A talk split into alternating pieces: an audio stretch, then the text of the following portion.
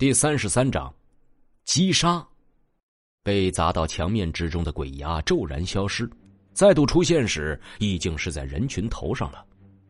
不好，快闪开！可是却来不及了，身上滴着血的鬼牙暴怒了，不管不顾了。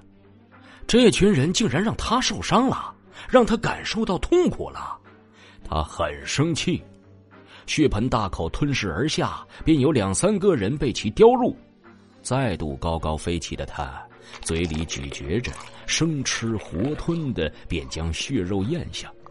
身上的伤势也是在以极快的速度愈合着。没办法了，真的没办法了。自打觉醒了异能后，还是头一次碰上连异能都无法造成任何伤害的怪物。他们唯一的底气、保命的底牌，在这个时候竟然都派不上任何用场了。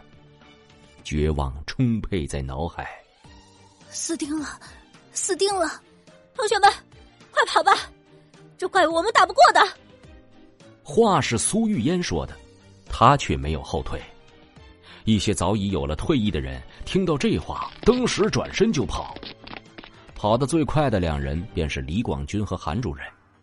明明混在人群里的他们，此刻却像是刘翔附体，极快的跑到了人群最前头，成了带路的。上面的鬼压挥动着翅膀，尖锐的嗓子叫着，深红的目光仿佛是在看着一群卑微的小虫子们。臭爬虫，长了双翅膀，就不知道谁才是虫子了。肖丽很是不爽。能够觉醒亡灵系黑暗异能的他，本来就不是什么好相处的人，眼下被一个怪物看作是虫子，还不止一次，他早就忍不了了。几只从地面猛然钻出的骷髅怪，手持刀盾，在他的指挥下便是冲了上去。然而，鬼压只是一个俯冲，几头骷髅便碎裂成一团碎骨，散落在地。鬼压的身形不停，冲着肖丽冲来，土墙瞬时拔地而起，没有用，无济于事。只见鬼压嘴巴一张，怪异的声音从他嘴里发出，土墙像是被软化了一般，蓝光一闪，水幕盾出现，依然无用。鬼压的那张嘴仿佛能够化解一切防御手段。血盆大口张开，欲要生吞肖丽。完蛋了，这次真的完蛋了！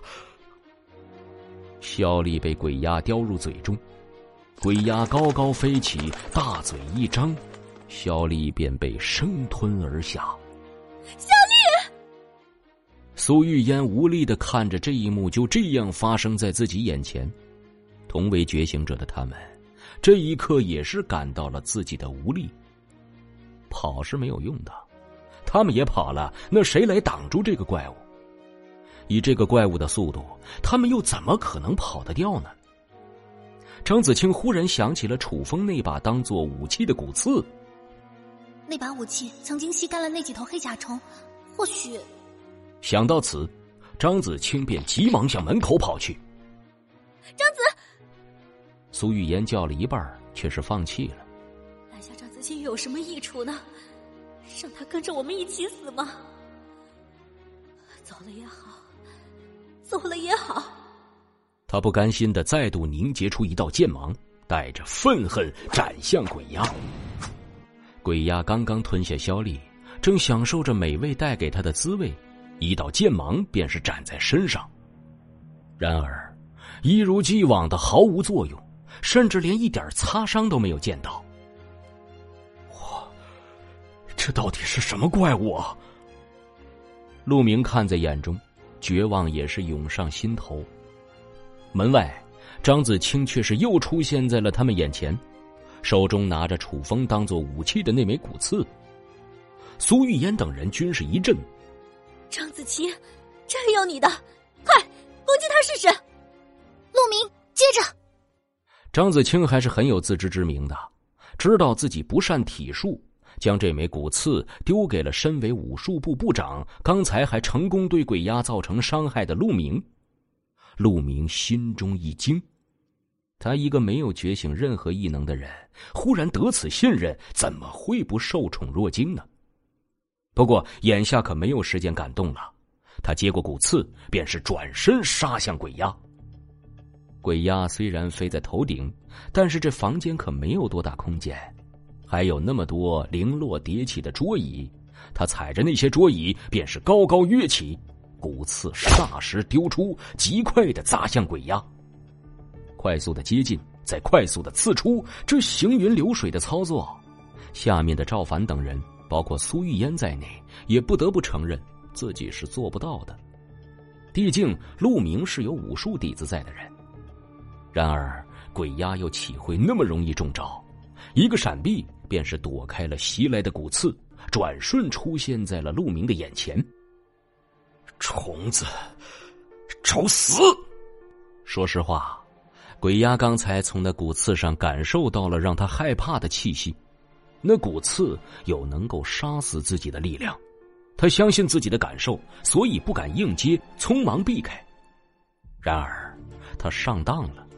他看到陆明的脸上露出了微笑，他登时感受到了身后传来一阵冰凉。骨刺刺入了他的身体，他转过身，却是没有看到人，身体的精血却是疯狂的涌入骨刺之中。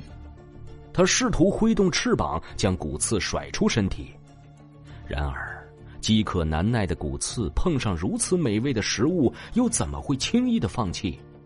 他的翅膀很快的麻痹，失去了操控。哦，哦，吓死我了！陆明连连后退，拍了拍自己的胸口，旋即向苏玉烟眨了下眼，嘿嘿一笑。苏玉烟此时无暇回应他，心念全在那枚骨刺之上。如果失去他的控制，可能随时会被鬼压逃脱掌控。一旦被鬼压挣脱，他们想有第二次这种机会可就难了。上了一次当的鬼压，又怎么会任由自己再行控制骨刺呢？他还记得当时楚风如何教导的他：骨刺持续深入，旋即进入了鬼压的体内。疯狂的进行破坏，从上至下来回两周。鬼压怕的是身躯消散，尽管有强大的恢复力，但是身躯的精元都被骨刺完全吸收，根本没有余力的他是不可能恢复了。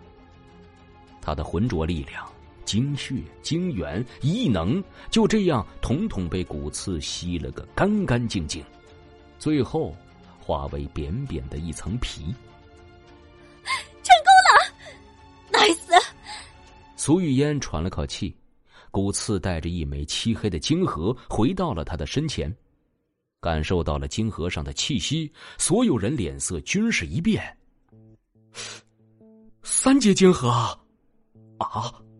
这怪物原来是三阶异兽啊！所有人都惊了，他们竟然杀死了三阶异兽。本集播讲完毕。感谢您的收听，去应用商店下载 Patreon 运用程序，在首页搜索海量有声书，或点击下方链接听更多小说等内容。